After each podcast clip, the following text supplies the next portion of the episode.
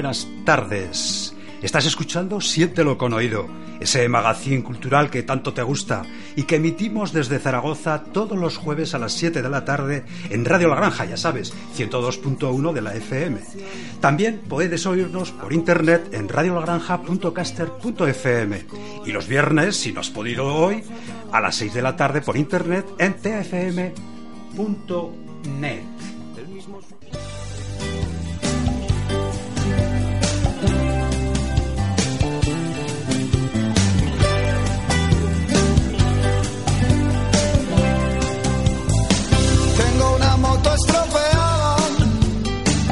tengo un coche que no anda, tengo un pez que no sabe nadar y tengo un perro que no sabe ladrar.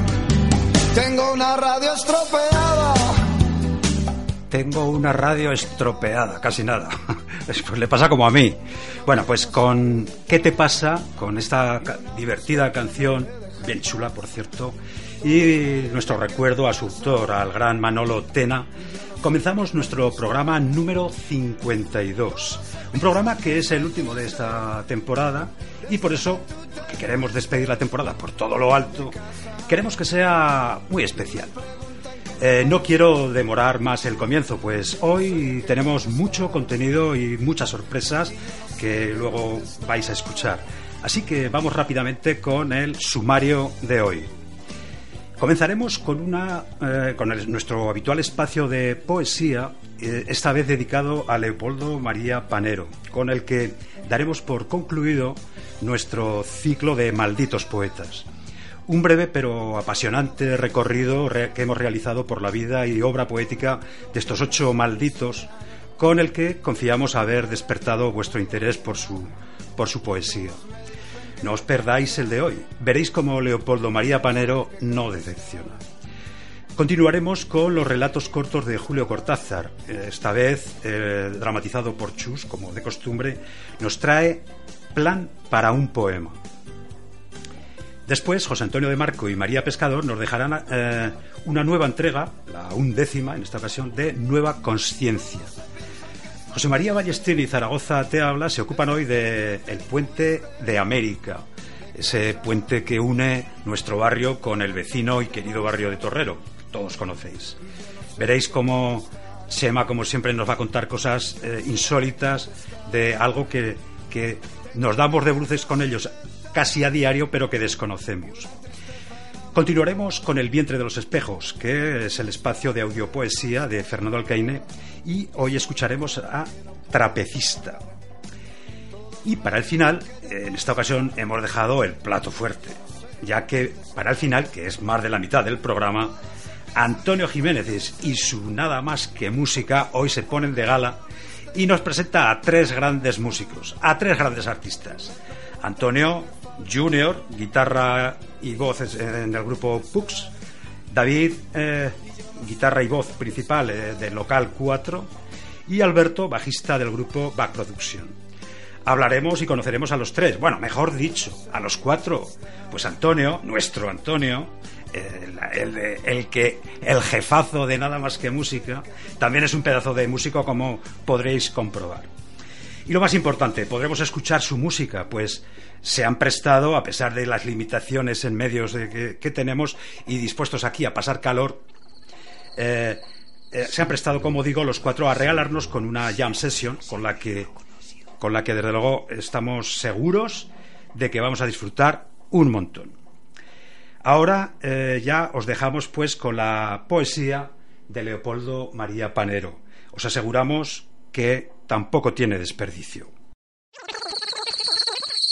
Siéntelo con oír, siéntelo, siéntelo con oír, siéntelo con oír, siéntelo con oír, siéntelo con oír.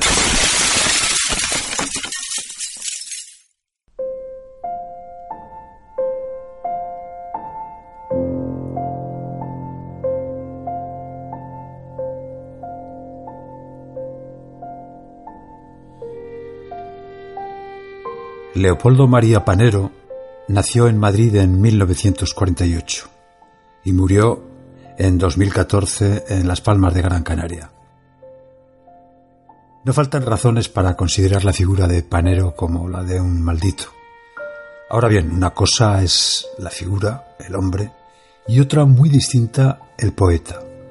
Basta leer Proyecto de un beso, El circo, la canción del croupier del Mississippi o ¿Qué es del destino? La maldad nace de la supresión hipócrita del gozo, la cuádruple forma de la nada o página 20, el loco, diario de un seductor o el himno a Satán, o el lamento de José de Arimatea o la glosa de un epitafio, eh, eh, carta al Padre, para darse uno cuenta de que estamos ante un poeta en acto. Esto es, alguien que vive solo en el poema. Ahí nace y ahí muere, por mucho que en ocasiones recurra a máscaras. Por eso la suya es una obra rigurosamente metafísica. La escritura le proporciona el ser, su memoria y su fin. Pasó su patética vida recluido en psiquiátricos, donde murió. Vivo dentro de la fantasía paranoica del fin del mundo, y no solo no quiero salir de ella, sino que pretendo que los demás entren en ella. Todas mis palabras son la misma que se inclina hacia muchos lados. La palabra fin. La palabra que es el silencio, dicha de muchos modos. Así abría Panero su poética para nueve novísimos, la antología de Josep María Castellet, que le señaló en 1970 como una de las grandes promesas de la literatura por venir. El poeta, máxima expresión del ser, vive y muere en su poesía. Por eso mejor escuchémosle en esta selección de poemas que hemos realizado.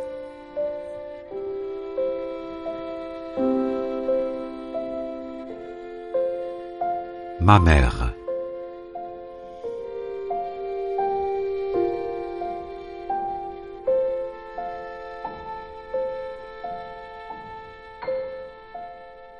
A mi desoladora madre, con esa extraña mezcla de compasión y náusea que puede solo experimentar quien conoce la causa banal y sórdida quizá de tanto, tanto desastre.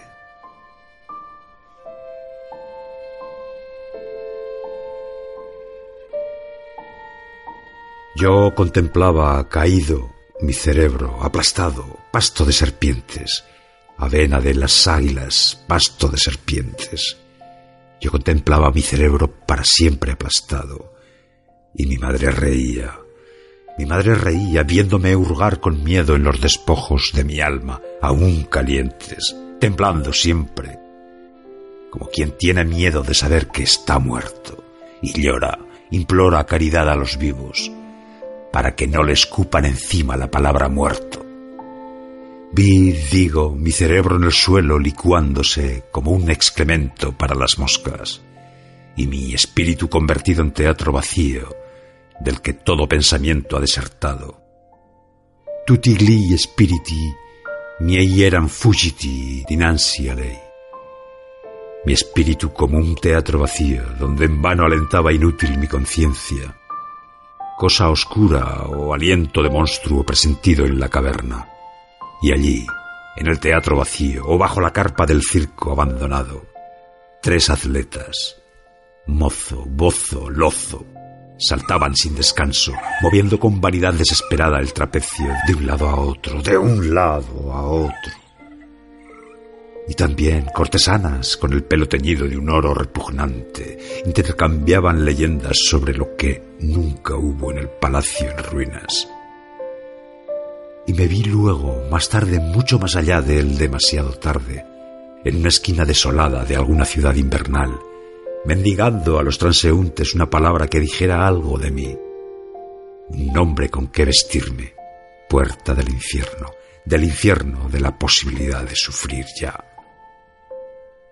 Este poema, este canto exhausto, esta puerta que chirría en la casa sin nadie, llevada solo por lo deshabitado del viento, como un pelele o marioneta infame que mimara su carencia de ser con lo exagerado del gesto. Una muñeca llevada por los hilos invisibles de todas las manos y negada por todos los ojos. Como una muñeca me mimo a mí mismo y finjo delante de nadie que aún existo. peonza en la mano del dios de los muertos, como una muñeca extraviada en la ruta implacable de tantas otras, de las incontables marionetas que ejecutan su vida como un rito funerario. Una obsesión senil o un delirio último de moribundo. Porque los hombres no hablan, me dije. Dije a los ciegos que manchaban de heces y sangre sus zapatos al pisar mi cerebro. Y al momento de pensar eso, un niño orinó sobre la masa derretida, dándole luego de beber vino rojo y fuerte a un sapo para que borracho riera. Riera mientras caía sobre el invierno de la vida, la lluvia más dura. Y al verlo, y mientras me arrastraba cojeando entre los muertos, pensé, llueve, llueve siempre en las ruinas. Y mi madre rió al oír aquel ruido que delataba mi pensamiento.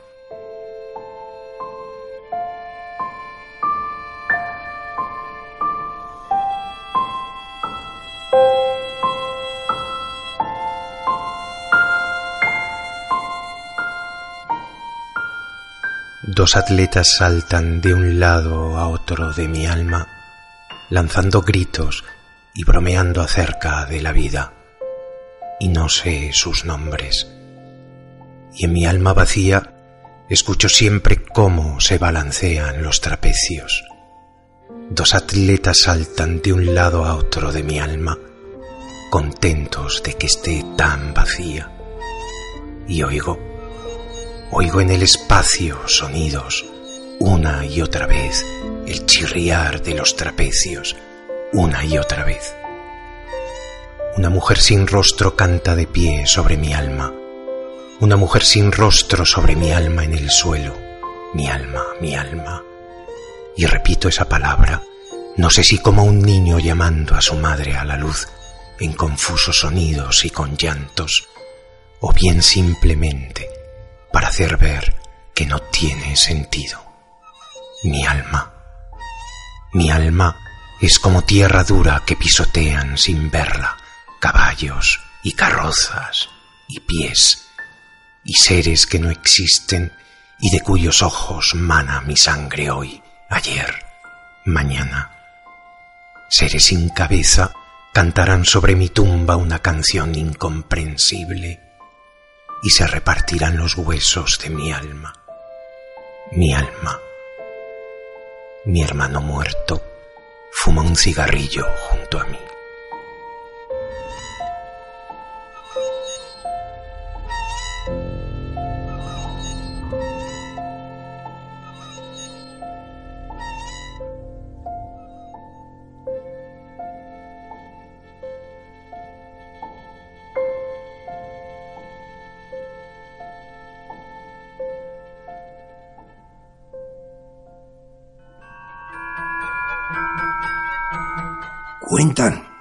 Bella durmiente nunca despertó de su sueño.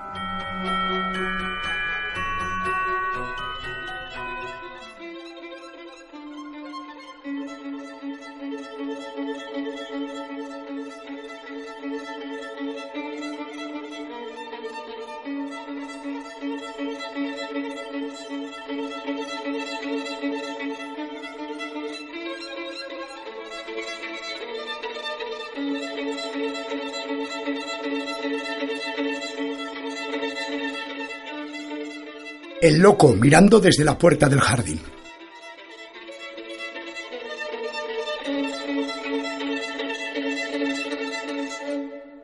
Hombre normal, que por un momento cruzas tu vida con la del esperpento. Has de saber que no fue por matar al pelícano, sino por nada, por lo que yazgo aquí entre otros sepulcros que a nada sino al azar, y a ninguna voluntad sagrada, de demonio o de Dios, debo mi ruina.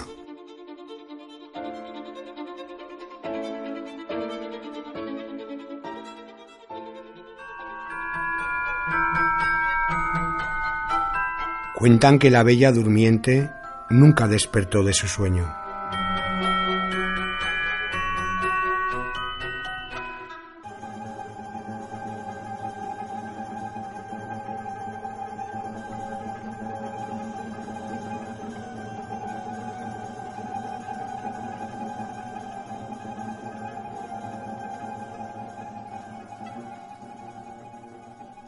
Página 20.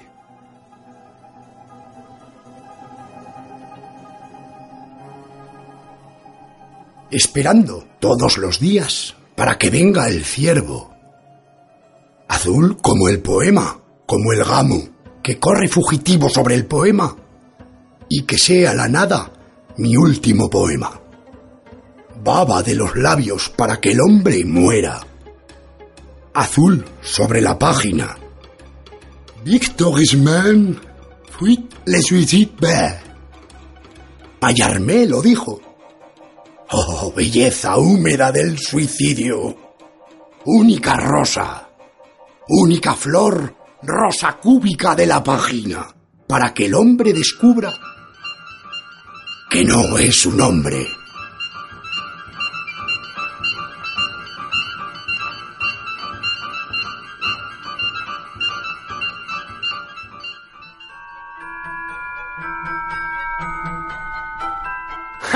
Cuentan que la bella durmiente nunca despertó de su sueño.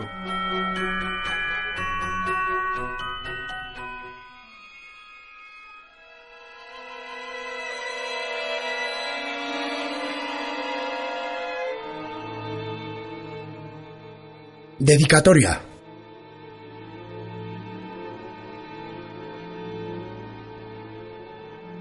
Más allá de donde aún se esconde la vida, queda un reino. Queda cultivar como un rey su agonía. Hacer florecer como un reino la sucia flor de la agonía. Yo que todo lo prostituí, aún puedo prostituir mi muerte y hacer de mi cadáver el último poema.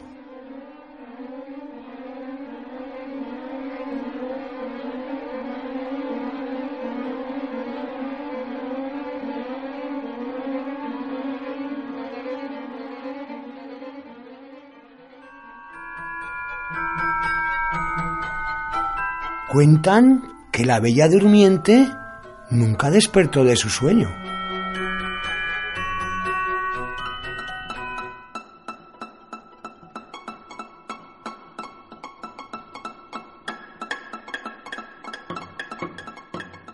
Inédito.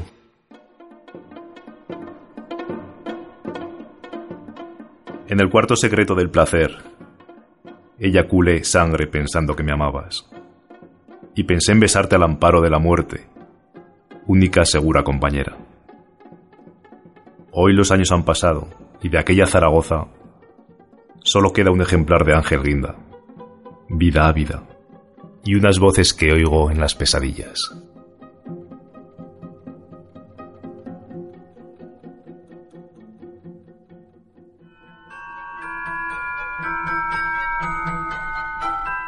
Cuentan que la bella durmiente nunca despertó de su sueño.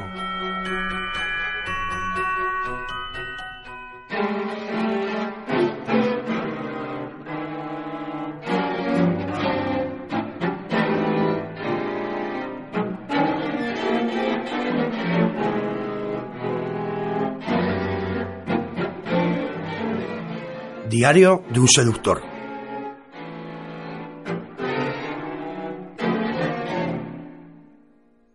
No es tu sexo lo que en tu sexo busco, sino ensuciar tu alma. Desflorar con todo el barro de la vida lo que aún no he vivido.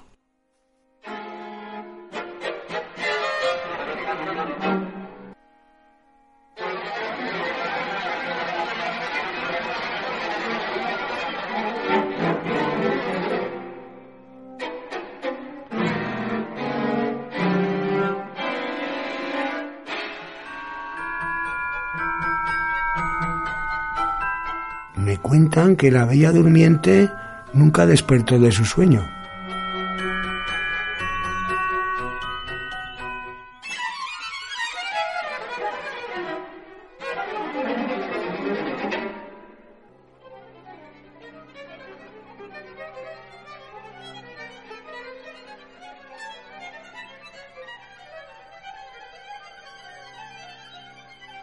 Deseo de ser piel roja.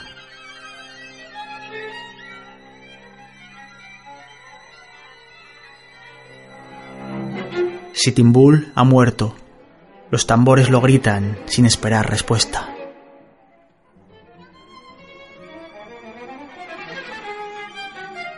La llanura infinita y el cielo su reflejo. Deseo de ser piel roja.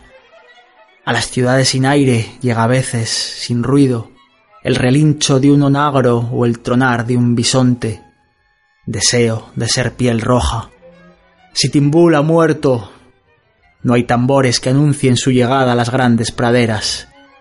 Deseo de ser piel roja. El caballo de hierro cruza ahora sin miedo desiertos abrasados de silencio.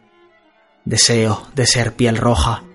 Sitimbul ha muerto y no hay tambores para hacerlo volver desde el reino de las sombras. Deseo de ser piel roja. Cruzó un último jinete la infinita llanura. Dejó tras sí vana polvareda que luego se deshizo en el viento. Deseo de ser piel roja. La reservación no anida serpiente cascabel, sino abandono.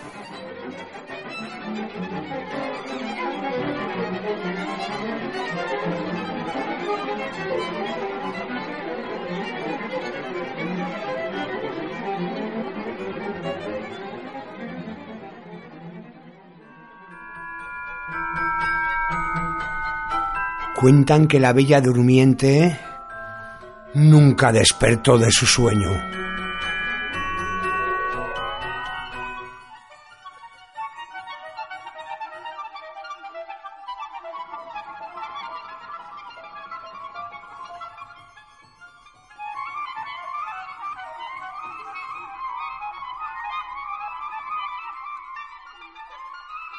El loco.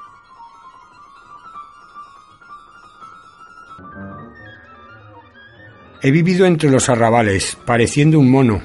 He vivido en la alcantarilla transportando las heces.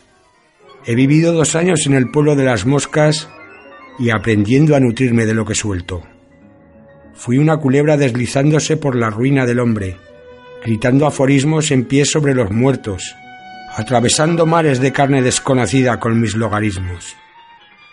Y solo pude pensar que de niño me secuestraron para una alucinante batalla, y que mis padres me sedujeron para ejecutar el sacrilegio entre ancianos y muertos.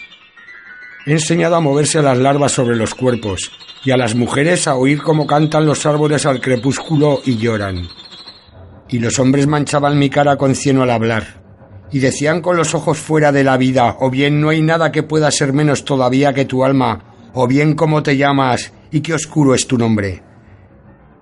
He vivido los blancos de la vida, sus equivocaciones, sus olvidos, su torpeza incesante y recuerdo su misterio brutal, y el tentáculo suyo acariciarme el vientre y las nalgas y los pies frenéticos de huida.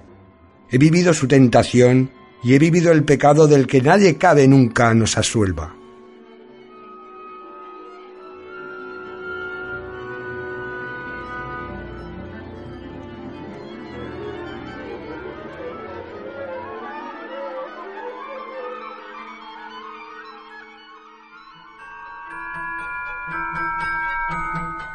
Cuentan que la bella durmiente nunca despertó de su sueño.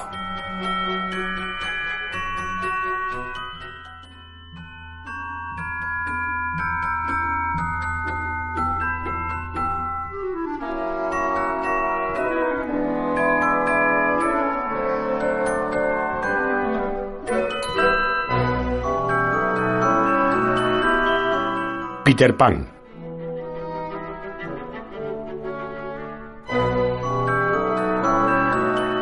Peter Pan es el amor y Campanilla su princesa.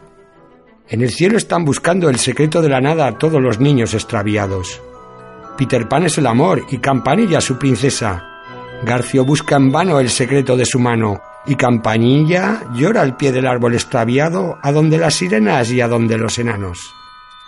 Peter Pan intenta en vano su amor explicar. En una playa desierta, Campanilla lo dejó.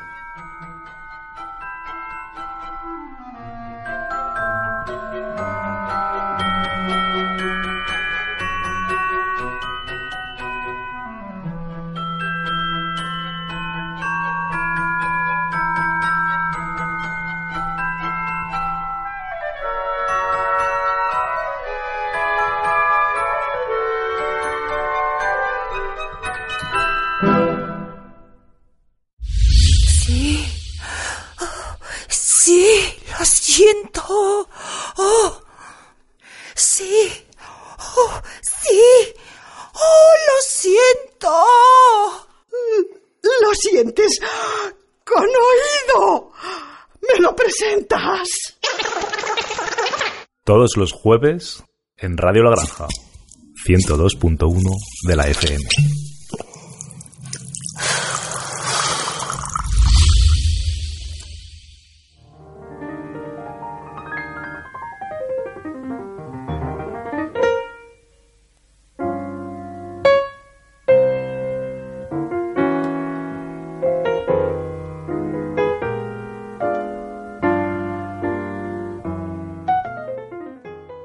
Para un poema.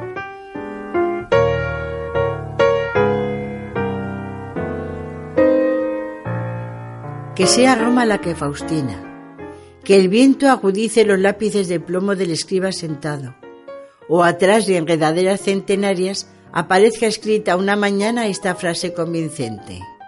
No hay enredaderas centenarias, la botánica es una ciencia. Al diablo los inventores de imágenes presuntas. Y Marat en su bañadera. También veo la persecución de un grillo por una bandeja de plata con la señora Delia que suavemente acerca una mano semejante a un sustantivo y cuando va a atraparlo el grillo está en la sal. Entonces cruzaron a pie enjuto y Faraón los maldecía en la ribera. O salta el delicado mecanismo que de la flor del trigo extrae la mano seca de la tostada. Señora Delia, señora Delia, deje a ese grillo andar por platos payos un día cantará con tan terrible venganza que sus relojes de péndulo se ahorcarán en sus ataúdes parados. O la doncella para la ropa blanca dará a luz un monograma vivo que correrá por la casa repitiendo sus iniciales como un tamborilero. Señora Delia, los invitados impacientan porque hace frío. Y Marat en su bañadera. Por fin que sea Buenos Aires en un día salido y reilado, con trapos al sol y todas las radios de la cuadra, vociferando al mismo tiempo la cotización del mercado libre de girasoles. Por un girasol sobrenatural se pagó en Liniers 88 pesos y el girasol hizo manifestaciones oprobiosas al reporter esto, un poco por cansancio luego del recuento de sus granos, en parte porque su destino ulterior no figuraba en la boleta de venta. Al atardecer habrá una concentración de fuerzas vivas en la Plaza de Mayo. Las fuerzas irán por distintas calles hasta equilibrarse en la pirámide y se verá que viven gracias a un sistema de reflejos instalado por la municipalidad.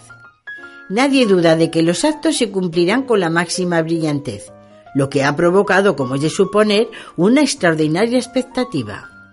Se han vendido palcos, irán el señor cardenal, las palomas, los presos políticos, los tranviarios, los relojeros, las dádivas, las gruesas señoras. Y Marat en su bañadera.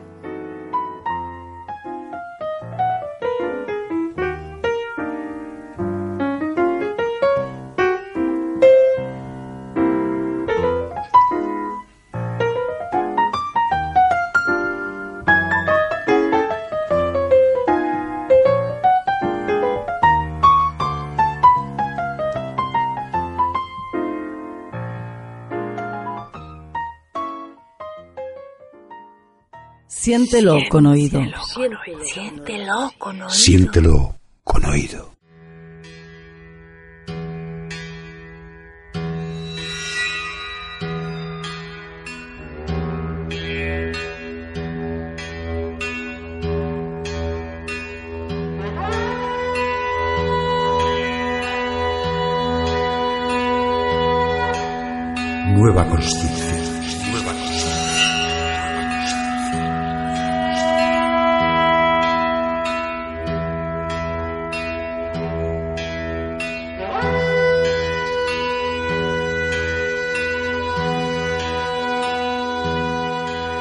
Recitación número 26 del el libro 100 poemas para abrirme al alma.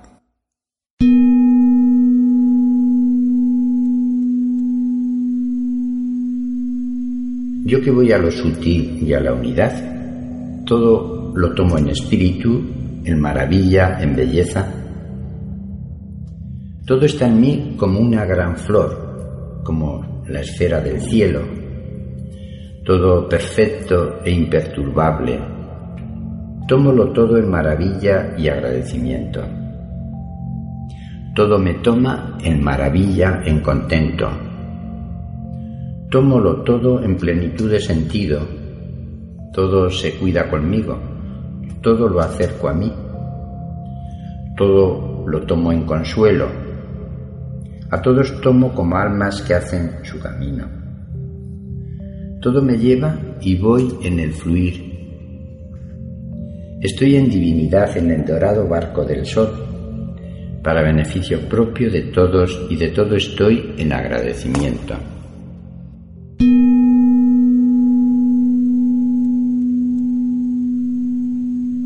Muchas gracias, José Antonio. Una recitación muy bonita. En el programa anterior, eh, en la última recitación que, que leímos, hablábamos un poquito de, la, la, entrada, que tiene la misma entrada que esta recitación que nos acabas de leer, es yo que voy a lo sutil y a la unidad. Eh, me gustaría profundizar un poquito en esto, José Antonio. ¿Nos comentas un poquito más en cómo ves tú lo sutil, la unidad?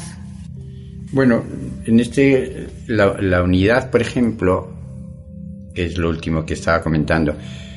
Mm, si yo abro los ojos, lo que yo veo es diversidad. Veo diversidad en todo, en las formas, en sus manifestaciones. Entonces, la unidad no la puedo plantear como un elemento eh, de registro de sentidos. Necesito plantearla como un registro de conciencia. Como en mí eh, esa diversidad la vivo unificada. Es como si pudiese en, dentro de mí eh, tener una conciencia que es una gestión de conocimiento como si todo está unificado. Pero si abro los ojos, lo que veo no es unificado, está todo diverso, diversificado, diríamos. O sea que es una unidad interior. Es una unidad de idea, de conciencia, no es una unidad eh, de sentidos, ni de conductas, por ejemplo. Si tú ves en ti mismo, tú haces una conducta diversa durante todo el día. Es una conducta diversa. Si ves a cada humano, hace sus conductas. Todo está diverso.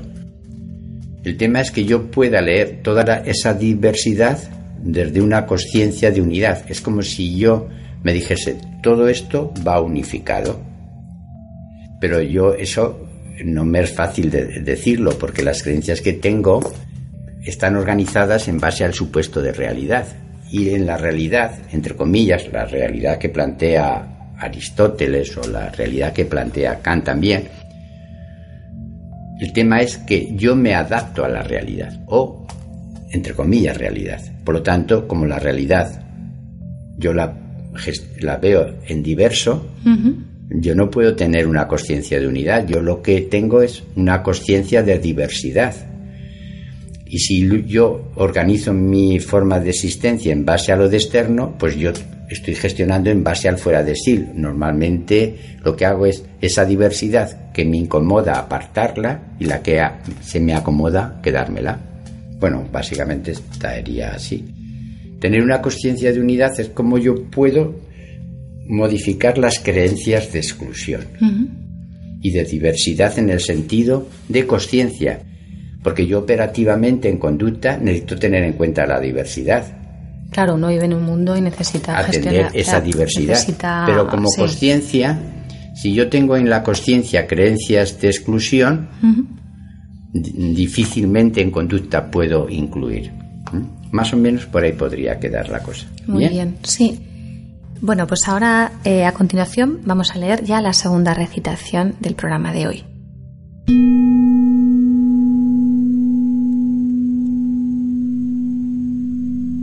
Yo que voy a lo sutil y a la unidad, me acepto alma, lazos, divinidad de magia de unidad.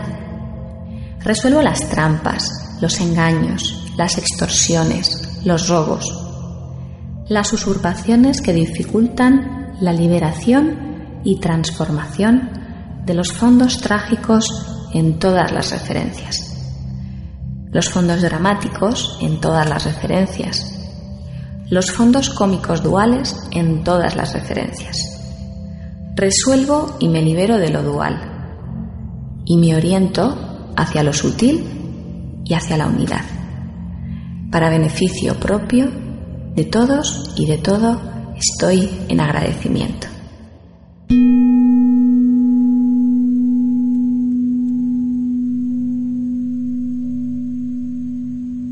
Bueno, pues después de esta lectura mm, eh, hay mm, una- un aspecto que, que se me ha quedado también pendiente de la recitación anterior, que es el, el concepto de alma.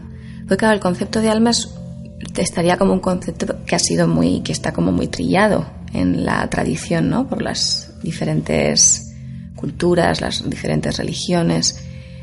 Pero José Antonio, tú el concepto de alma no lo entiendes de la misma manera. ¿Cómo tú lo entenderías el Sí. concepto de alma? Alma viene de ánima. Bueno, en la especie humana lo que más ha existido es la, el conocimiento animista. Entonces, claro, el concepto de alma tiene mucho de animismo. El animismo entiendo yo como la forma de conocer mm, que más tiempo ha estado con los humanos y todavía está. De hecho, en cualquier humano, digamos, urbano, tiene un porcentaje de animismo. Bueno, entonces, esta palabra va unida al animismo inicialmente y es lo que ha dado, bueno, es en base a él eh, que hemos llegado hasta aquí, porque sin el animismo, eh, que en principio es ver que todo tiene alma, o sea, es ver las todo. culturas tribales, ¿no? Todas las culturas, sí. claro, su organización inicial es tribal, entonces, bueno, pero luego se hacen los imperios y en los imperios también hay animismo, o sea, se da, Ajá. el animismo es la forma más eh, antigua y más mm, duradera de la especie humana. Y luego, mm, aunque el animismo se puede dar en los imperios, normalmente ya los imperios se organizan en base a religiones mitológicas, grandes religiones. Porque, en- por ejemplo, supongamos en un valle hay animismo y a lo mejor se, eh, se empieza a jerarquizar y el árbol tal es el, que, el que regula este valle, digamos, es el alma más grande del valle, o la piedra tal o el río tal. Entonces, eh, nuestros antepasados han ayudado con el animismo. Y por ejemplo, por ejemplo, los esquimales, si vas a comer la foca, le pides permiso. O sea, hay un respeto muy grande con todo. Y eso es un beneficio del animismo. En un animismo, claro, las tecnologías actuales no podrían caber porque no tienen respeto con nada. Pero bueno, eso ya iría unido a Bacón, ¿no? Sí. En el órgano que dice, a la, a la naturaleza hace falta darle patadas para que te revele sus secretos.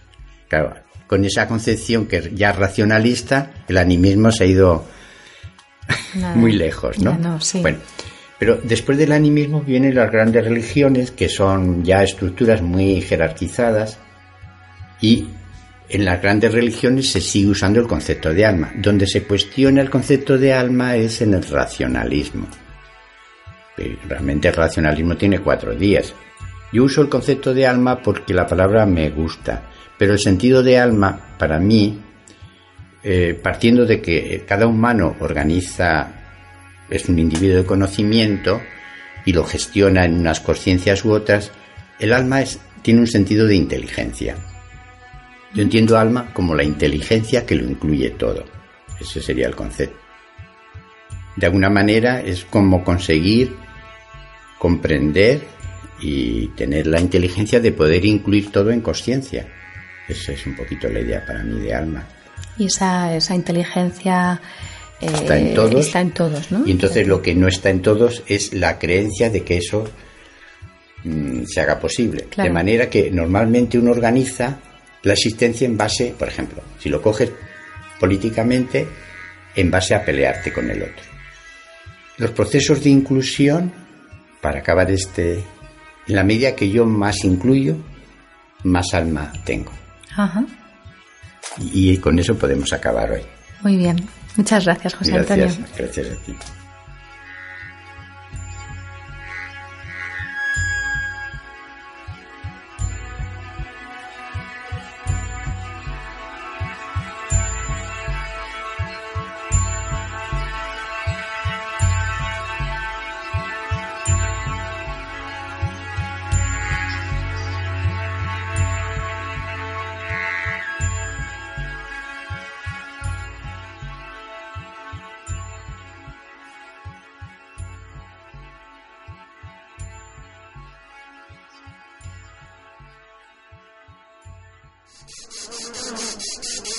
Oír colores. Tocar un poema. Mm, saborear la música. Ver sonidos. ¿Cómo? Coño, con el oído.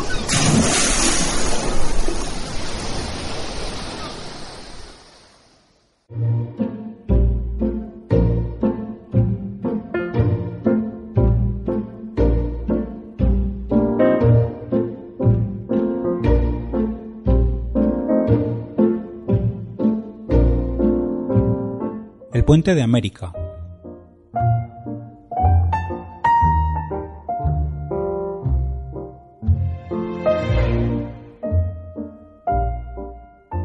Los orígenes de este puente se remontan a la llegada de aguas a la ciudad mediante el Canal Imperial, cuyo paso por esa desolada zona del Monte de Torrero requirió la construcción de un puente que diera continuidad al ramal del camino de Cuarte que por allí estaba trazado. En las obras de excavación de los fundamentos donde se sentó luego el puente, participó un batallón del Regimiento de Infantería El Real de América, establecido en la ciudad tras su participación primero en la defensa del virreinato de la Nueva España en América y más recientemente en la Guerra Anglo-Española de 1779-1783. Por esa razón, desde entonces este puente ha sido denominado de América.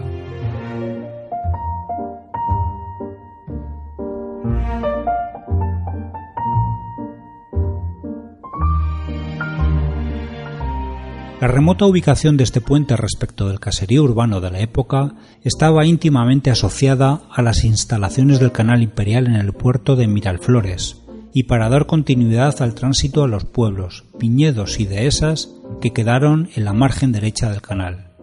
Su base era de piedra de sillería, el único arco fue construido en ladrillo y el resto de la obra en mampostería. Tenía un destacado gálibo para permitir la navegación canalina, y bajo él había dos andenes para dar paso a las caballerías que tiraban de los barcos. Al lado del puente se construyó un varadero o dique cubierto para conservar y reparar embarcaciones y se habilitó otro gran espacio cerrado y descubierto con árboles para poder construir hasta cuatro barcos al mismo tiempo.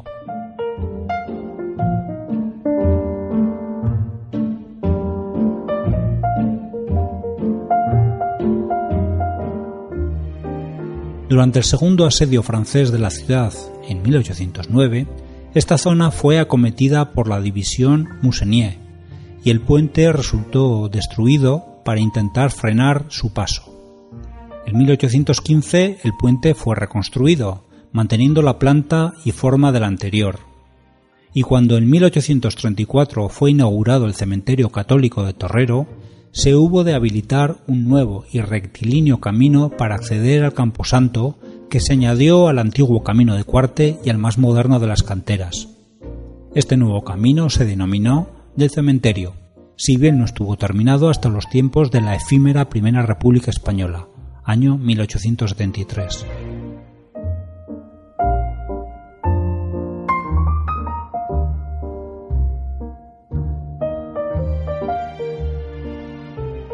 La apertura en 1886 de la línea de Torrero del tranvía traccionado por caballerías dejó claro que el ilustrado diseño de este puente, pensado más para el tráfico canalino de embarcaciones que para un pesado y creciente tráfico rodado terrestre, necesitaba una radical rectificación que no había sido satisfecha por las diversas intervenciones producidas en los últimos años. Cuando la electrificación del tranvía estaba ya en el horizonte, el ayuntamiento y el canal imperial acordaron el derribo del viejo puente y sus desgastados malecones de la rampa de acceso, que había que reparar cada poco tiempo por un moderno puente de piedra diseñado por José María Arroyo Villanova, ingeniero del canal imperial, que eliminaba el gálibo para embarcaciones, con lo que la navegación del canal quedó definitivamente bloqueada en este punto, salvo para pequeñas embarcaciones recreativas.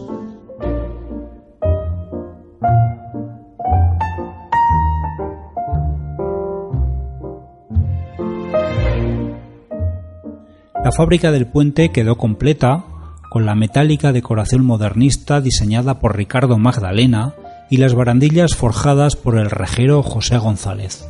El nuevo puente fue inaugurado en octubre de 1903 e inmediatamente se trazó sobre él el nuevo tendido eléctrico de la tranviaria línea de Torrero y poco después de la línea del cementerio. En 1949 fue derribado el antiguo e inmediato dique cubierto del Canal Imperial, dejando un solar que sería ocupado a principios de la década de los años 70 por modernas oficinas administrativas de la entidad canalina.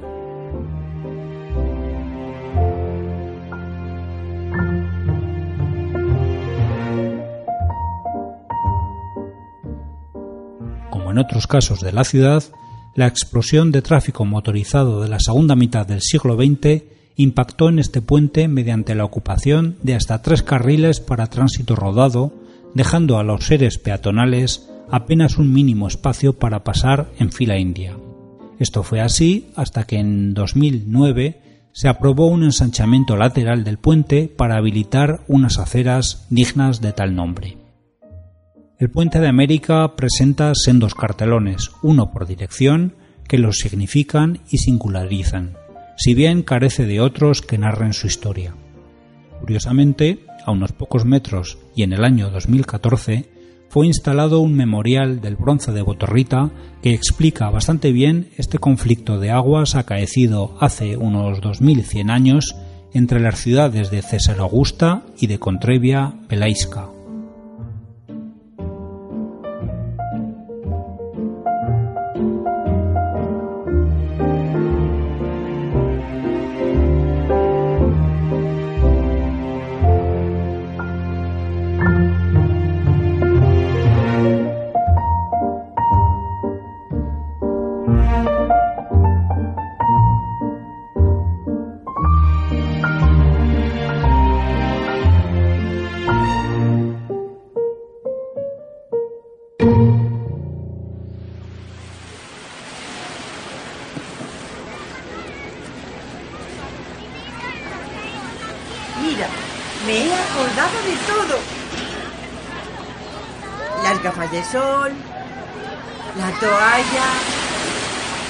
Crema bronceadora, los podcasts de Siéntelo con oído.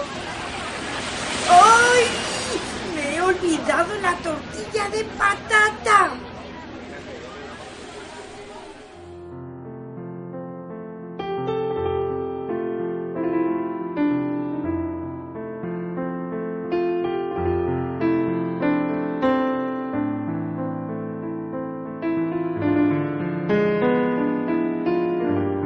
Trapecista.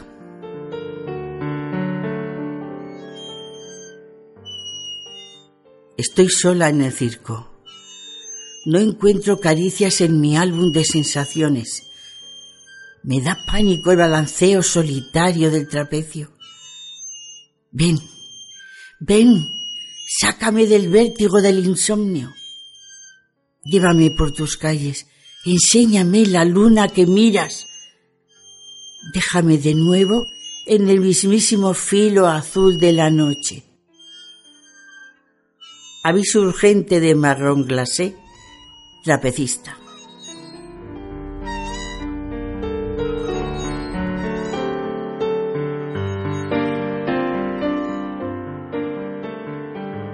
Nada tenía yo, pero en una cajita lo metí. Si sería pequeña, que aire apenas cabía ni nada apenas. ¿Qué tenía yo? A nadie la mostraba. Tan chica como lágrima de azúcar, sola yo la podía comprender. Y pasaron los años y crecí. Poco a poco aprendí el oficio, de ciudad en ciudad, entre aplausos y rosas, ganándome la vida. Ganándome la vida porque solo la altura del trapecio me ha enseñado la hondura del amor. Unas manos amigas, como si fueran propias, que salvan el vacío. Milagrosas las manos que se encuentran ahí. Ahora sé que mi tiempo ha terminado. Veo a parejas nuevas y me siento humillada con su empuje, el vértigo difícil de su honda disciplina. Me quedo a solas con mis latidos, regreso a mi pequeño corazón y ahí me guardo. Pequeño corazón como una lentejuela.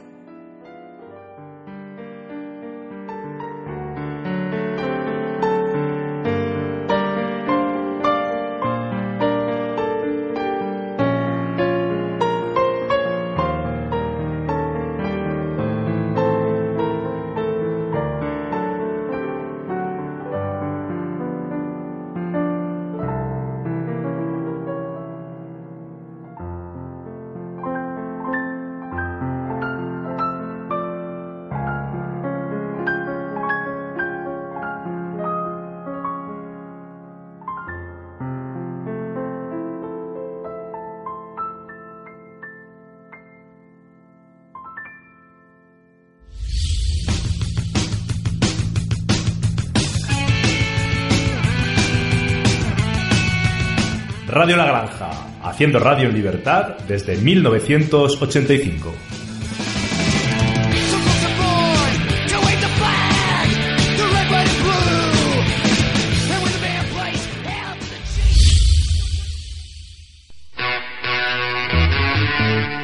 De la mano de Antonio Jiménez. Y Manuel Alcaine, Nada más que música. nada más que buenos momentos. Siéntelo con oído. Radio La Granja 102.1 de la FM.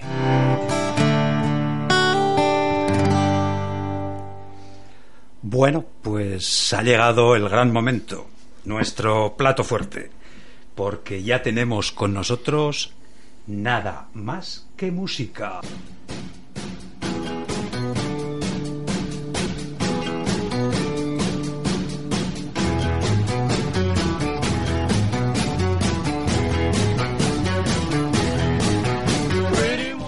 Hola, hola, yo soy Antonio Jiménez y esto es Nada más que música. Muy buenas tardes, señoras y señores, bienvenidos todos al 102.1 de su dial FM, Radio La Granja, y, como no, a su programa favorito, Nada más que música.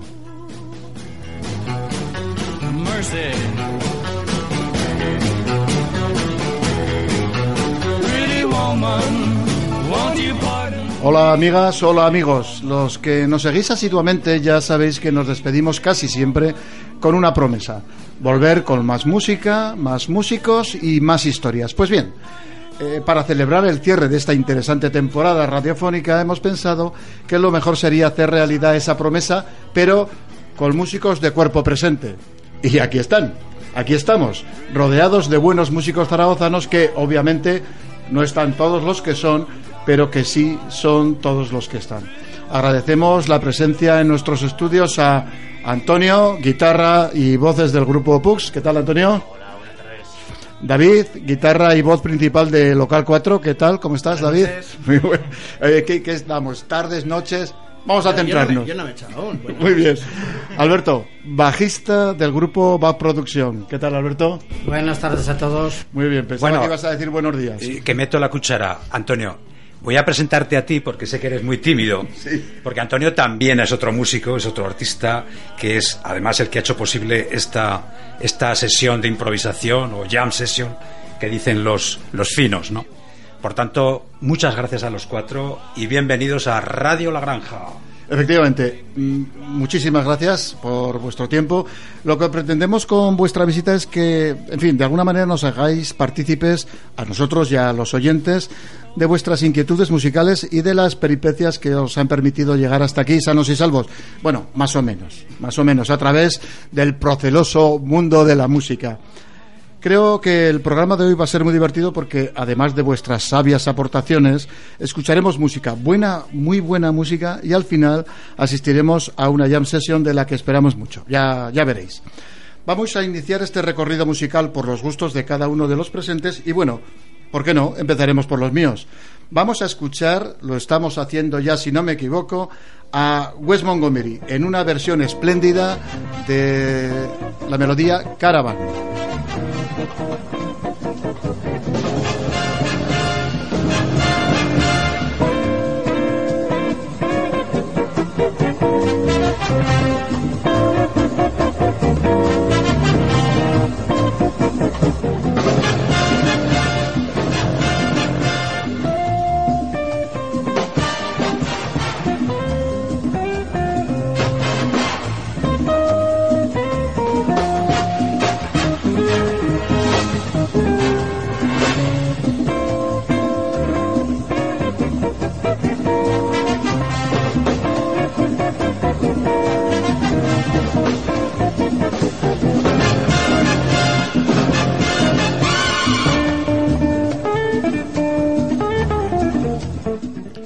En mi opinión, eh, Wes Montgomery es el músico que más y mejor ha conseguido aunar la técnica y el buen gusto a la hora de tocar la guitarra. Nadie como él, bueno, seguramente también Paco de Lucía y pocos más para encandilar a su audiencia. Pero vamos a entrar en materia.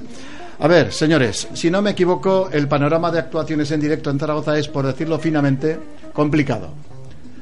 Porque unas personas como vosotros, que en mayor o menor medida tiene su vida laboral resuelta y que discurre, sobre todo, con toda seguridad, por otros derroteros, se empeña en seguir insistiendo en la música. Cualquiera, en general. ¿Por qué esto? No riñáis, ¿eh? Podéis... No, no, pues, eh, por, por obligación, ¿verdad? Porque al final, si todo fuera ir a trabajar y volver a casa, pues eh, posiblemente la vida tendría un poquito menos de sentido. La verdad es que estos hobbies, eh, poder vivirlos y sentirlos con los amigos, pues es, es, es parte de la vida lo que te hace darle la alegría, por lo menos por mi, por mi parte.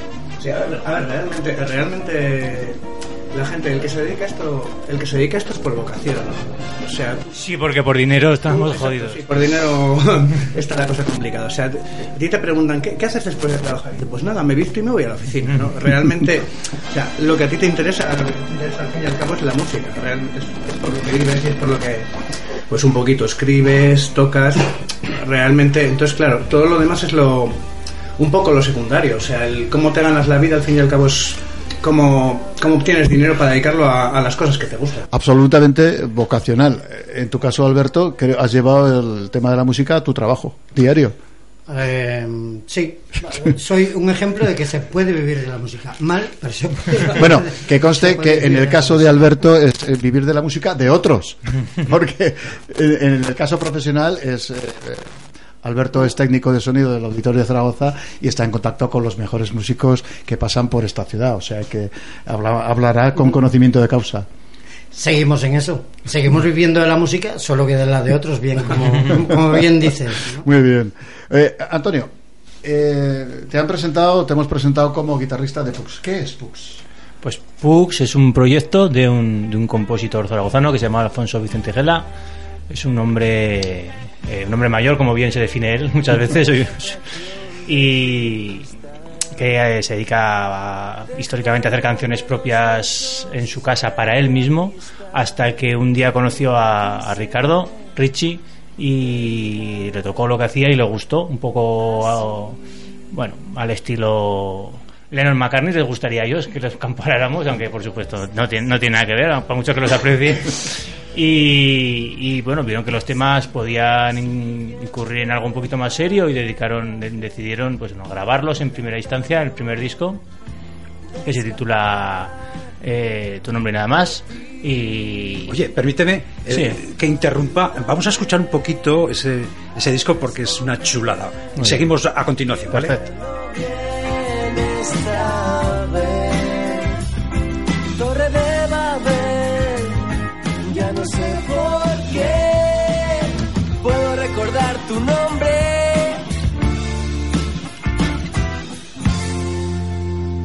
Nombre y nada más.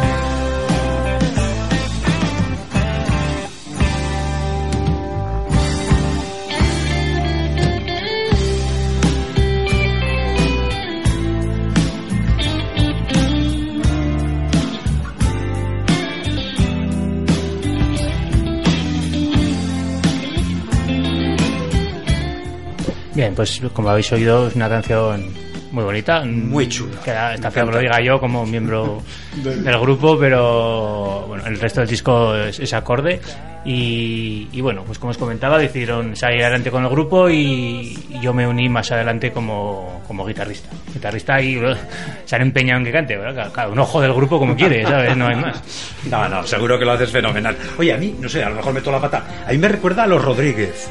Sí, es este estilo de pop rock nacional que, que al final es el que vivimos los que somos jóvenes eh, y lo que vivimos en nuestra juventud. No, fenomenal. en esa época y, y, y, claro, al final, quieras o no, pues te, te- te tiene que influir, ¿no? Lo- La música que escuchas, sí o no, te tiene que influir. Oye, eh, una, una pregunta. ¿Qué, qué importancia le dais a la, a la imagen? Porque me consta que el grupo o, o- o él eh, secunda siempre la, la música, siempre está respaldada por un vídeo, eh, pero un vídeo, no un vídeo cualquiera, sino un vídeo editado Sí, perfectamente. sí, se- se le- vamos, le, le parece importantísimo y, le da la importancia efectivamente que además tiene, porque hoy en día el- los métodos audiovisuales, aunque ya no están tan en boga por el tema de, de la, de la televisión, sí que a través de Internet, pues todo el mundo conoce YouTube y la importancia que tiene estos medios de transmisión.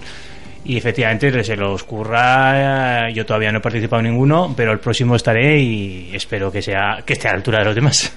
Hablamos de eso, ¿qué proyectos tiene? Pues efe- efectivamente han acabado de grabar el segundo disco y yo me incorporé a posteriori, pero bueno, hay grandes grandes intervenciones, grandes colaboraciones de grandes músicos y de Zaragoza y bueno, pronto pronto podremos defenderlo en directo en Zaragoza. Ya después del verano haremos la presentación del segundo disco y, y ahí estaremos, ahí todos invitados el 7 de septiembre en el Rock and Blues. Muy bien, vamos a, a escucharlo un poquito más, porque creo que merece la pena. Vamos con ello. Vocación de equilibrista, dejándome los huesos en la pista.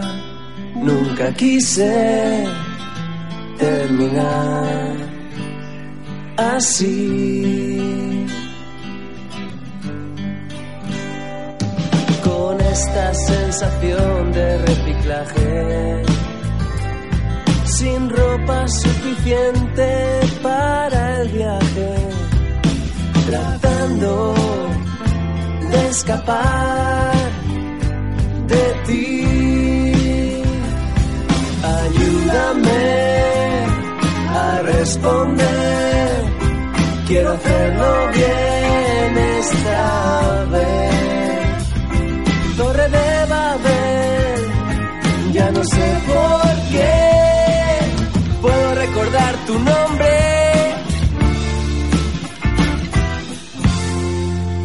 Tu nombre y nada más. Tu nombre y nada más. Genial. Muchas gracias. Seguimos. Muy bien, la verdad es que es una canción muy bonita. Alberto, ¿cómo se empieza en esto de la música? Tú que tienes experiencia. En empezar. En empezar por- sí, varias veces. Sí, porque aquí seguimos empezando. Muy bien. Bueno, eh, yo imagino que es mm, algo que, que simplemente tienes esa. mm, Esa, Esa inquietud, ¿no? Esto es, simplemente que te apetece, te apetece aprender, tú vas leyendo cosas. Yo de pequeñito, eh, en un internado que estaba, sí que una de las asignaturas era solfeo, se me daba bien. Entonces, luego por otro lado, eh, oías mm, los grupos que empezaban, el rock and roll, que era incipiente en ese momento. Y entonces yo ya eso y yo, yo esto quiero hacerlo, yo quiero saber cómo se hace esto y quiero hacerlo. Interés eh, visceral, digamos, sin ninguna otra. Y bueno, ahí como quien juega al fútbol, hay quien quiere tocar la guitarra y ya está, ¿no? Exactamente. Porque eh, hab- hablabas de tus primeros grupos. Cuéntanos algo de esa historia, que tiene que ser muy interesante. Bueno, una vez llegado aquí a Zaragoza, pues bueno, pues. Hay que explicar que Alberto es gallego. Nada, no es ni bueno ni malo, ¿eh? que conste, no es ni bueno ni malo. Moreira. Una vez llegado aquí a Zaragoza también internado, pues bueno, ya era más fácil, porque hasta ese momento yo no, no había cogido ninguna guitarra, no había... Bueno, y ahí sí que era fácil que hubiese alguna guitarra de española, alguna guitarra a palo por ahí en medio, y gente que ya sabía poner un do, un la, un mi, bueno, te ibas poniendo tu interés, ibas aprendiendo, y al final hacíais eh, vuestros juegos ahí en los dormitorios por la noche y eso. Eh, a partir de ahí, cuando ya sabes tocar un poco, pues bueno, aquí en Zaragoza me acuerdo que el primer grupo yo creo que fue un, grupo de folk. Curiosamente, eh, era, fue un, un apaño ahí que hubo entre el internado en el que yo estuve y, mm, y la universidad laboral, que como recordamos todos era era de chicas, femenino, con lo Sí. cual. Con lo cual No, queda claro que el objetivo Sí. era único. No, Estudiar en la universidad. Sí. no, era que hubiese voces masculinas y femeninas, que hubiese armonía. total. Muy bien traído, muy bien traído. Sí, todos hemos ido a la universidad laboral a eso. A armonizar. A buscar voces Muy, muy políticamente correcto. Bueno, sí. bueno, no, no, no seáis malos. Realmente nosotros sí. Ahí también, bueno, un poquitín antes, yo contacté con un señor que se llama Antonio Jiménez. ya empezamos. Y ahí, co- ahí coincidimos. Hay un montón dos. de Antonios Jiménez. Ahí coincidimos, coincidimos los dos en ese grupito. Bueno, la verdad es que sonaba bien, nos lo pasamos bien, hacíamos nuestros, nuestras actuaciones en colegios mayores y eso. Bueno, y a partir de ahí surgió la cosa. Luego mm, ya hicimos un grupo de eh, blues, rock, eh, no sabíamos muy bien lo que queríamos hacer, pero era lo que tocábamos, que se llamaba Proyección, yo que sé que tendríamos 16, 17 años Aproximadamente. donde yo ya conseguí comprar mi primer bajo por 1.500 pesetas, todo hay que decirlo. Siguen al mismo precio, por eso los bajos. Sí, en euros. Jo, pues Bueno, 1.500 pesetas era un pastón, ¿eh? Sí, ahí estamos. Bueno, a nosotros siempre hemos sido muy sobrados. Ahí, ahí estamos. A mí me costó 1.500 pesetas ese y este 1.500 euros. O sea, la cosa no cambia. en absoluto. O sea que... Y bueno, ahí eh, empezamos a hacer nuestros pinitos. Eh, nos lo pasamos muy bien. Y luego nos enteramos, aparte de que comprar bajos por 1.500 pesetas, que está muy bien, de que había una opción que era por ahí ir a tocar en salas de fiestas los sábados, domingos por la tarde y hasta te pagaban. Que a nosotros, bueno, a mí por lo menos me parecía increíble. o Cosa sea, que no pasa hoy en día. Puedo hacer lo que, lo, lo que me gusta y me pagan, o sea, increíble. La hostia, sí, sí. Y ahí, bueno, ya me compré un Fender por todos sus sitios, ¿no? Quiero decir que, bueno, pues realmente lo hicimos por esa razón. Por el hecho de poder eh, subvencionarnos un equipo decente. Aquella, aquella época, Y nos lo pasamos bien también. Sí, eso estaba recordando, que aquella época de los pueblos era muy, muy interesante. ¿eh? Era muy interesante eh, ir por los pueblos y tocar y tener follón con la Guardia Civil y eso. Al pilón. Sí, sí, que tenía su gracia. Son sus costumbres. Es, No. como, es como hacer radio en Radio Naranja, que nos, No, nos no, han no, cerrado no. tres veces. Yo, yo, yo te advierto una cosa, eh, en esa época mm, lo del pilón, mm, no sé si todavía no lo habíamos descubierto o no existía, no sé muy bien.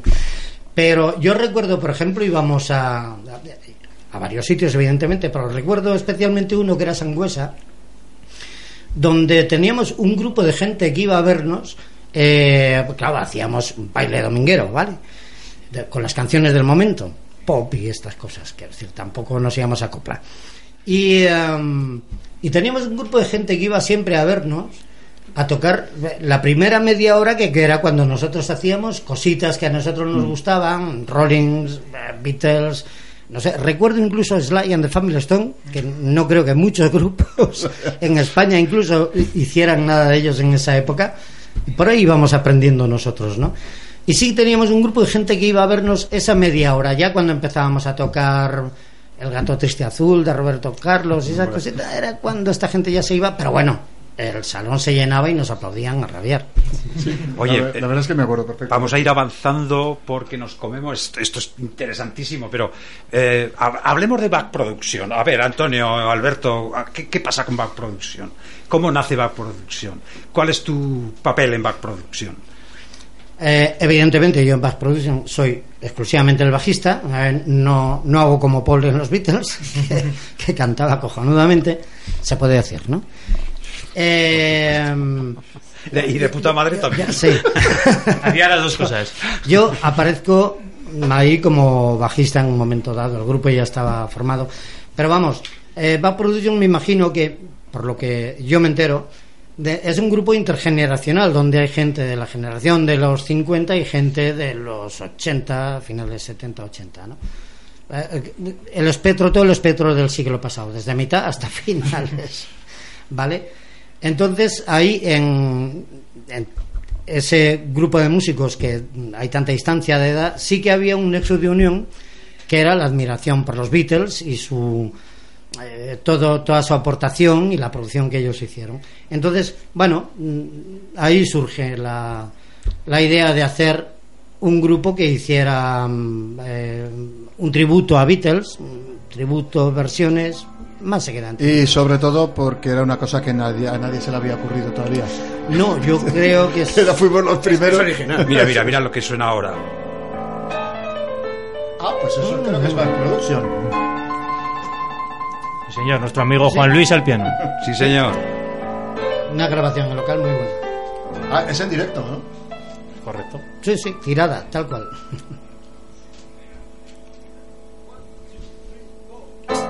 Toma ya. Guau. Sonáis que te cagas, sí señor. Lady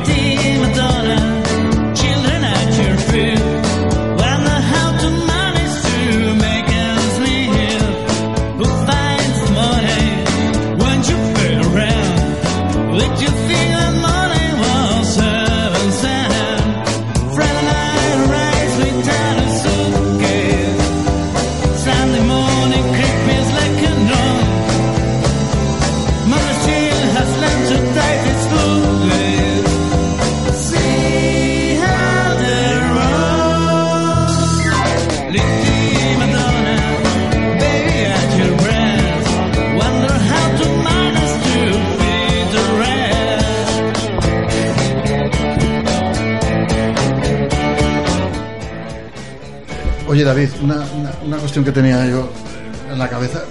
Ah, Todos de alguna manera hemos, eh, hemos querido, cuando hemos empezado en esto, hemos querido dedicarnos y, ser estrellas, vamos, con toda seguridad. Luego se nos pasa, pero eh, en, un, en origen eh, es lo que queremos. ¿Cómo es de difícil o imposible dar el salto a la profesionalidad? ¿Se puede vivir de la música o debemos conformarnos con ser unos buenos aficionados? A ver, ¿cómo decirte? Yo ahora mismo todavía nosotros estamos poniendo pasta. Hablando claro, realmente la cosa es complicada. Antes, antes todo se, todo se movía más. Yo recuerdo cuando empecé, cuando empecé a ir a conciertos, veías los bares se llenaban, íbamos a ver a la gente, incluso no, no teníamos reparo pues en pagar una entrada, lo que dices.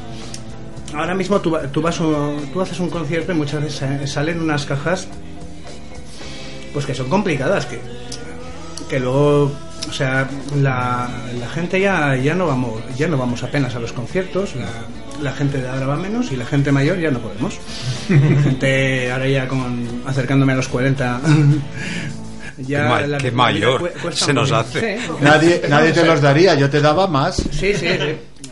A ver, pero esto es, esta- es una imagen trabajada. El rock and roll. Es, es un, es un objetivo para dar una imagen. O sea, la maravilla, la, la imagen del rock and roll. Oye, eh, ¿desde cuándo Local 4? ¿Cuánto ¿Desde tiempo lleváis con esto? ¿Desde cuándo Local 4? Realmente, realmente, aproximadamente desde 2006.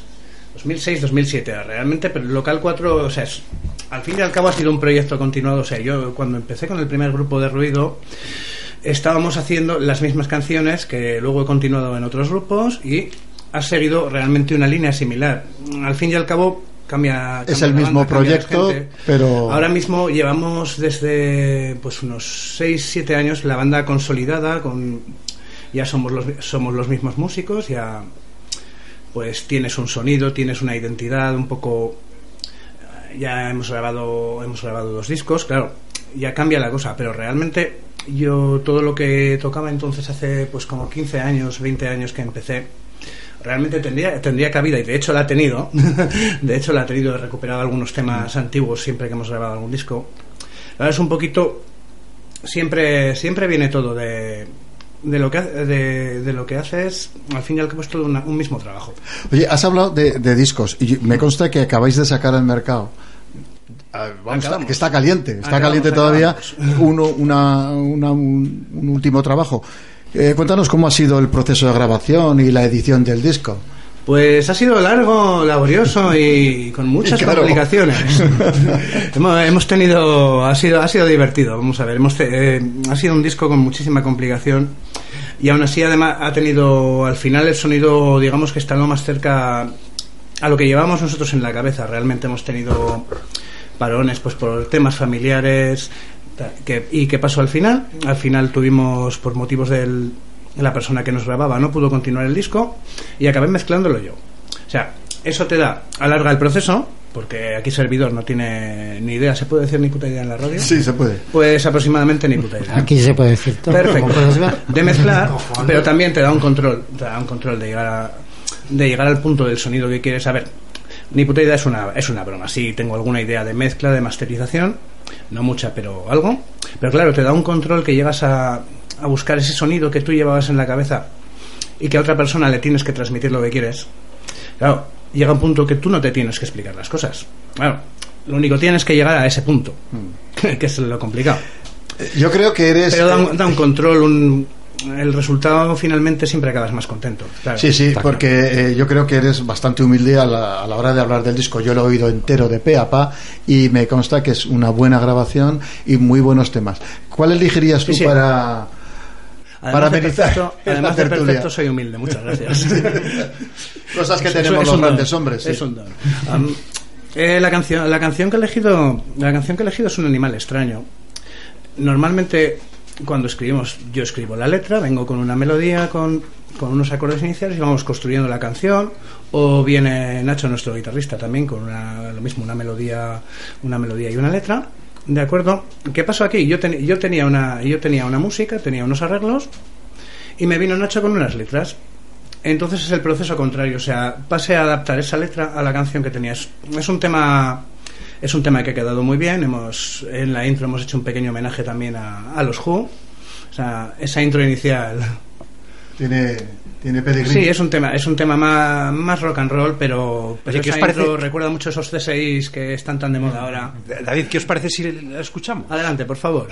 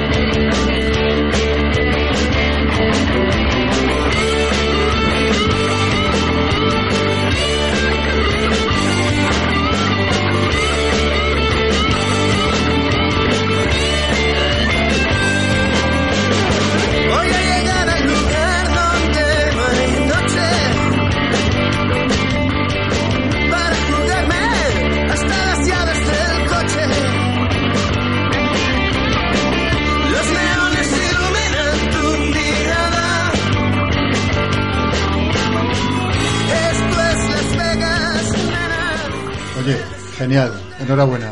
Eh, Caña, me me parece- gusta, me gusta, Mucha ¿eh? caña. Me parece una muy buena muy buena obra. Oye, una cosa, hemos empezado eh, haciendo de discos dedicados y yo he elegido el mío. Eh, Vamos a ver qué elegís vosotros, porque me interesa mucho saber qué escuchan los músicos en la intimidad. Antonio, ¿tú qué escuchas? Pues yo soy poco original, pero como guitarrista aficionado, poco que decir de, de mi artista favorito posiblemente sea David Gilmour de Pink Floyd y, y como referencia pues es esa canción eh, de Comfortably Numb, que es un pedazo de tema con uno de los solos más bonitos que nunca me canso de escuchar. Vamos con ella. Is there anybody in there? Just not if you can hear me. Is there anyone home? Come on, come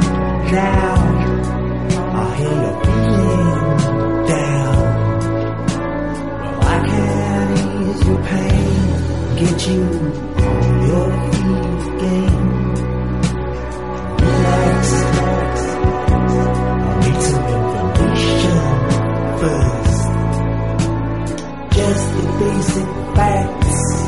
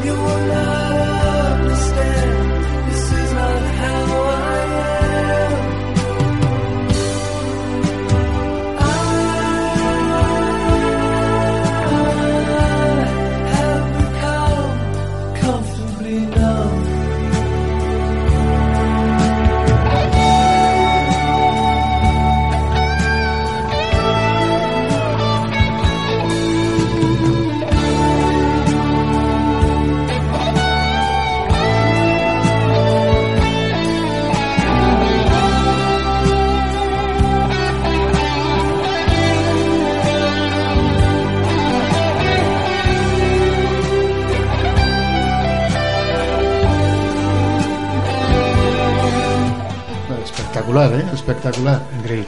Eh, Alberto, tu turno. ¿Qué opinas? Eh, bueno, yo sí tengo que hablar de toda la gente que he oído y toda la gente que me ha influenciado y que me gusta, mm, desde luego serían muchos. Tengo unos cuantos años más que David, con lo cual mi espectro es mucho más amplio. Pero bueno, eh, así de entrada vamos, un grupo que eh, escuché en su día y me impresionó en un momento dado el sonido del bajo. Digo, coño, siendo yo bajista, digo, esto es otra manera de tocar. Había alguien que era un bajista que entró a, mitad de- de- del funcionamiento del grupo, que se llama Jaco Pastorius, y entonces este hombre fue el que revolucionó la manera de tocar el bajo, la manera de hacer líneas para bajos e incluso melodías eh, muy concretas. En este caso, pues vamos a ir no con Wild Report, sino ya con Jaco Pastorius eh, siguiendo en solitario y escucharemos de Chicken, si os parece. Venga, vamos con The Chicken.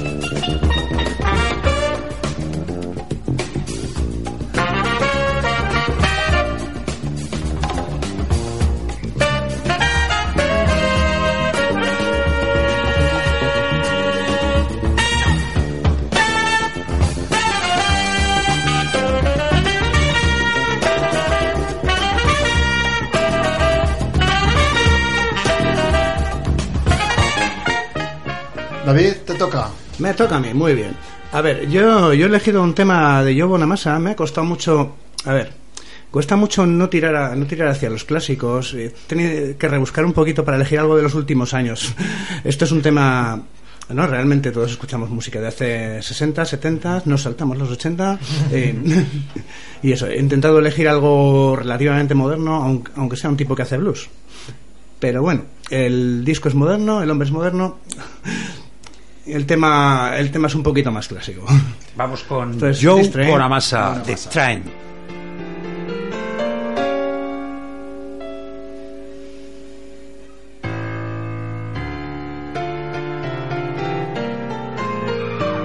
Esto es una grabación en directo en el Carnegie Hall eh, en acústico, casi nada.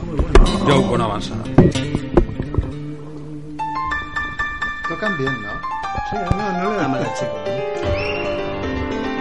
Estos chicos que, que sugerís, la verdad es que le cascan, le cascan.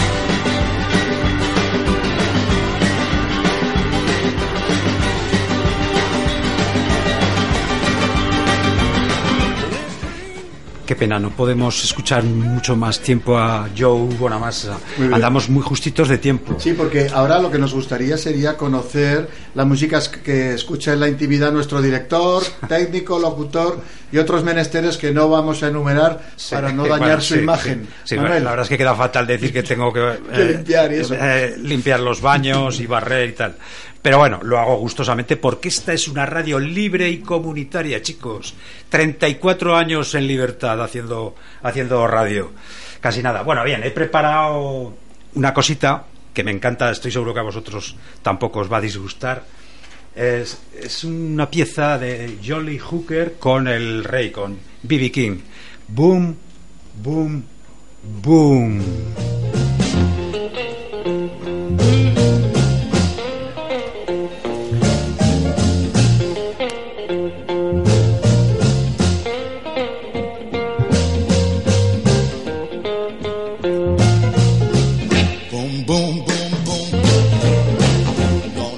shoot you right down. Right off of your feet. Take you home with me. Put you in my house. Bueno, pues venga, vamos ya rápido, Antonio. Eh, haz las presentaciones porque ahora vamos con el plato Bueno, pues, fuerte entre los fuertes. Realmente, porque estamos ya donde queríamos, donde queríamos estar. Vamos, vamos a tocar. Eso es. ¿Por dónde empezamos? Bueno, antes de nada, para ser sinceros, tenemos que decir que hemos visto tres o cuatro cosillas unos minutos antes de, de empezar el programa y que, bueno, la cosa va a, estar, va a estar más o menos fina. Haremos lo que podamos. ¿Un blues? Perdonad un segundo. Señores. No se puede tocar esto sin gafas de sol. Ah, también eso es Exacto, verdad. perfecto. Muchas gracias. Bueno, pues. Ahora te, te estoy haciendo la foto porque esto hay que inmortalizarlo. Llevo las de verde abajo, ¿eh? Uno, dos, tres, cuatro.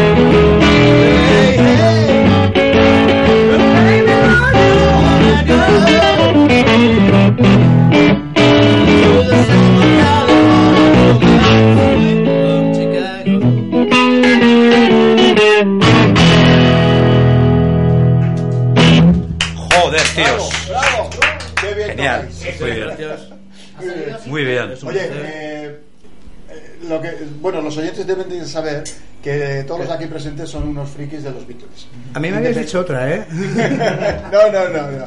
Te toca, te toca.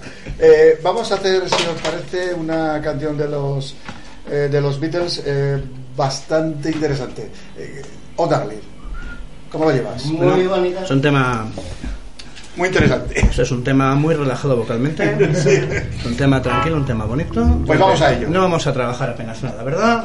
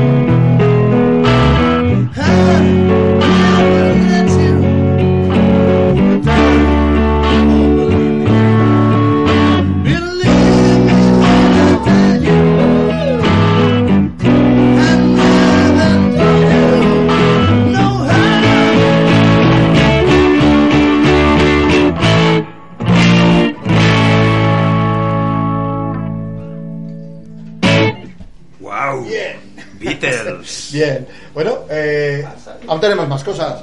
Podemos tocar un estándar. Vamos a tocar jazz. De jazz. ¿Qué os parece? Venga, sí, una, venga, la última.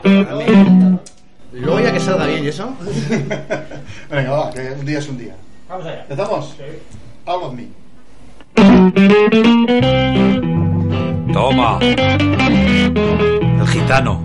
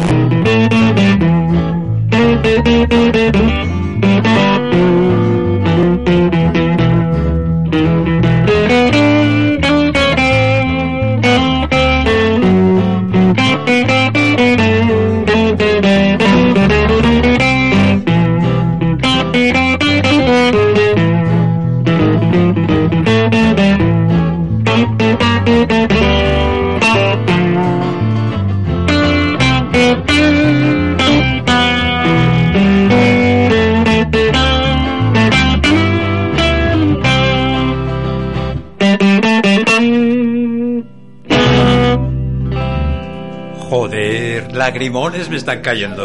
Lagrimones. Porque eres un tierno. Eres un tierno.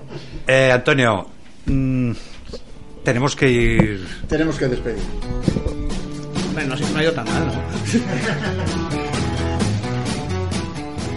Bueno, amigos, amigas, esto ha sido todo por hoy. Tenemos absolutamente la certeza de que la visita de estos músicos os habrá arreglado el día y que, una vez más, hemos constatado que no hay nada como la música en directo.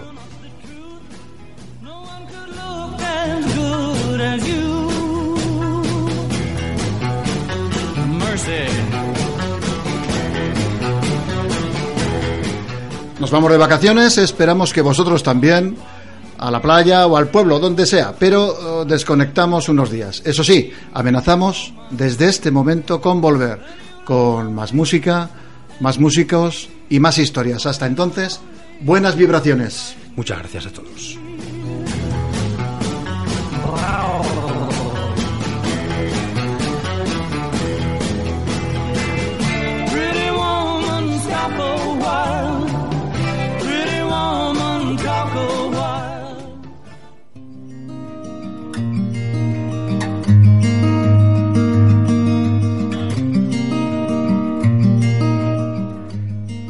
Pues hasta aquí nuestro programa de hoy, eh, el número 52, como decíamos antes.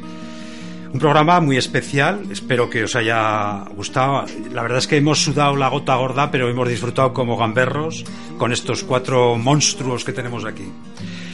Como digo, pues bueno, ha sido un programa posible gracias al trabajo, al talento de los, nuestros músicos invitados, Antonio de Pux, David de Local 4, Alberto de Back Production y Antonio Jiménez, que es como Dios, está en todas partes.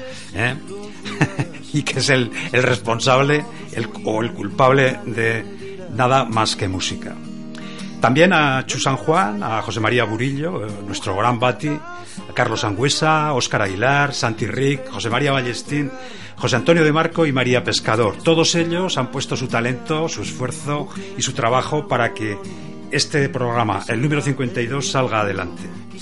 También eh, gracias al guion que Fernando y Manuel Alcaine, que es quien nos habla, hemos confeccionado. Insistimos en algo que ya os dijimos la semana pasada, aunque damos por concluida la temporada hasta el comienzo, o sea, hasta el mes de septiembre, donde comenzará ya la nueva, la 2018-2019, no dejéis de sintonizarnos, pues Siéntelo con Oído seguirá emitiendo todos los jueves. Eso sí, eh, reponiendo contenidos que hemos emitido en programas anteriores. Así que, bueno, os esperamos el próximo jueves, como siempre, a las 7 de la tarde en Radio La Granja, recordad, 102.1 de FM, y por internet en radiolagranja.caster.fm. También podéis escucharnos los viernes por internet a las 6 de la tarde en teafm.net. Y ya sabéis, visitad nuestra web sienteloconoído.es. En ella podréis ampliar información de todo lo escuchado en nuestro programa. Y nada más. Sed malos, pasad buen verano y besicos en la oreja. En esa hora en que las noches y los días prestan una otra oscuridad y luz, verdad y mentira. Donde las haya tenaz, mujer de cartas, boca arriba, siempre dispuesta a entregar antes que sus armas su vida, mujer